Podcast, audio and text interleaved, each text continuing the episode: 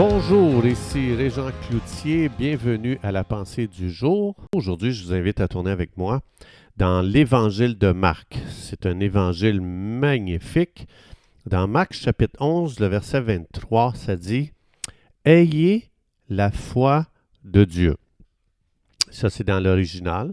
Et ensuite, ça dit Je vous le dis en vérité, si quelqu'un dit à cette montagne ôte-toi de là et jette-toi dans la mer, et s'il ne doute point en son cœur, s'il ne doute point en son cœur, mais croit que ce qu'il dit arrive, il le verra s'accomplir. La foi, c'est extraordinaire, c'est quelque chose qui est très important pour un enfant de Dieu à comprendre. La foi va toujours parler avec confiance. La raison, c'est parce que la foi est basée sur ce que Dieu dit elle n'est pas basée sur ce que je ressens à l'intérieur. Elle n'est pas basée sur les circonstances d'adversité autour de moi. Donc, c'est pour ça que la foi est née d'un cœur rempli de conviction, parce que la foi est toujours basée sur la vérité de la parole de Dieu. Alors, si je veux vraiment être fort dans la foi, je dois savoir ce que Dieu dit par rapport à ma situation présente. Donc, il faut faire la différence. La foi, c'est une chose, la connaissance, c'est complètement une autre chose. Il y a beaucoup de gens qui, essayent d'avoir une, foi de qualité, comme Jésus parle ici, à partir de la connaissance. Mais ce n'est pas la connaissance qui peut produire cette qualité de foi. Parce que la connaissance, elle attend toujours des confirmations qui viennent de nos sens. Donc, la connaissance, il faut, que la personne se sente bien à l'intérieur pour croire que tout va bien. Il faut que, tout aille bien autour d'elle pour penser que tout va bien. Mais ça, c'est pas la foi. Ça, c'est les sens. C'est de vivre à partir de ses sens. Mais la Bible dit le juste vivra par la foi, pas par ses sens. Oui, je vais, je vais sentir quelque chose une fois que j'ai cru ce que Dieu va dire. Donc, comme j'ai dit, la foi n'est jamais influencée par l'environnement. Euh, ni les circonstances qui souvent vont crier le contraire de ce que Dieu dit.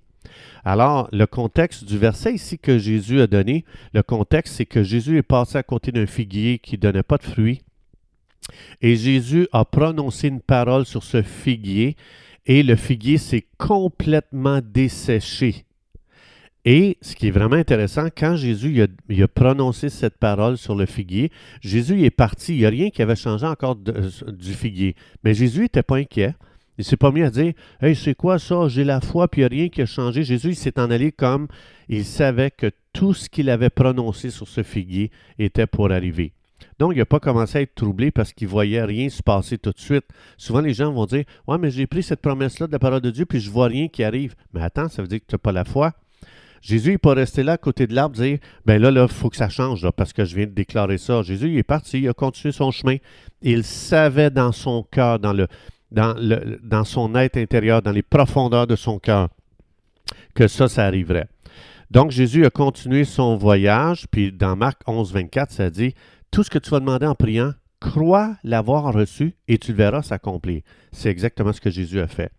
Et le lendemain, le lendemain matin, euh, Jésus revient sur, ses pas, puis euh, il y avait les apôtres avec lui. Pierre a remarqué ça, puis il a dit Aïe, aïe, aïe, regarde-moi ça, cet arbre-là, il a complètement desséché jusqu'à ses racines. Et là, Jésus, c'est là qu'il a commencé à expliquer aux disciples tout ce qui était arrivé, parce que Jésus en a profité pour enseigner d'avoir une confiance totale dans la parole de Dieu pour voir les choses arriver.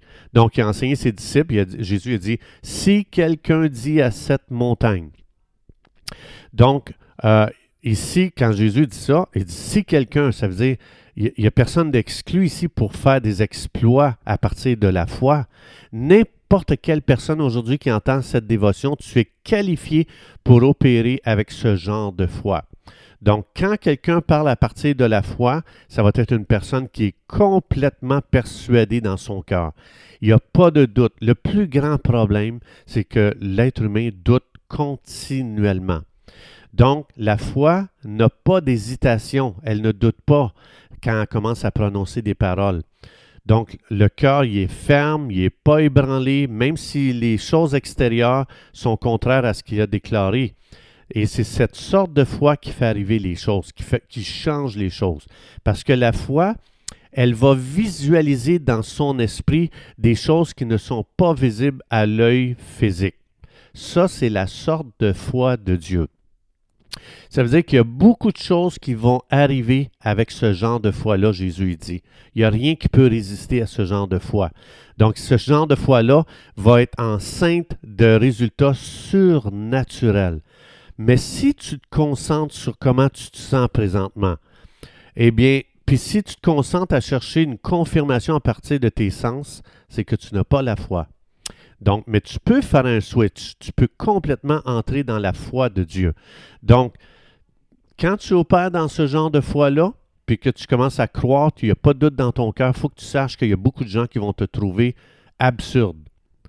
Et donc, euh, oui, il y a des gens qui vont te regarder, puis ils vont commencer à te mépriser. Et, mais quand ils vont voir les résultats de ta foi, tu vas voir que les choses vont changer.